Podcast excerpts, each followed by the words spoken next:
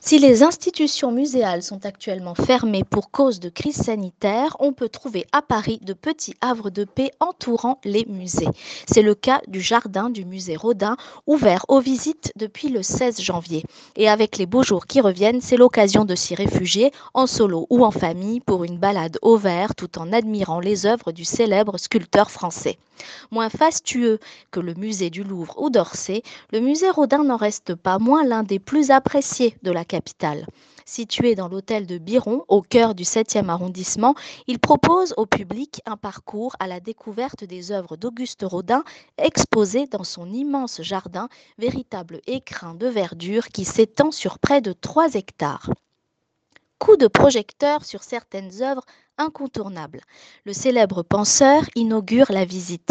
Réalisée en 1903, cette image d'un homme plongé dans ses réflexions, mais dont le corps puissant suggère une grande capacité d'action, est devenue l'une des sculptures les plus célèbres qui soit.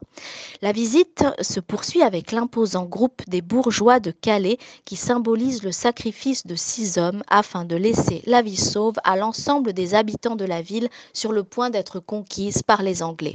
Cette œuvre révèle l'expression de la souffrance et invite à la réflexion. Il y a également le monument à Balzac, situé non loin du penseur et qui est révolutionnaire. Conçu en six laborieuses années par Rodin, c'est une puissante évocation du génie de l'écrivain visionnaire que Rodin a voulu décrire et qui fit scandale tant cette œuvre fut novatrice pour l'époque les enfants s'arrêteront volontiers devant les cariatides avant de déambuler autour du jardin des sources et du jardin d'Orphée. Enfin, on contemplera la monumentale Porte de l'Enfer, chef-d'œuvre composé de 200 personnages qui expriment tout le génie de Rodin. Courez au jardin du musée Rodin, situé au 77 rue de Varennes, dans le 7e arrondissement de Paris.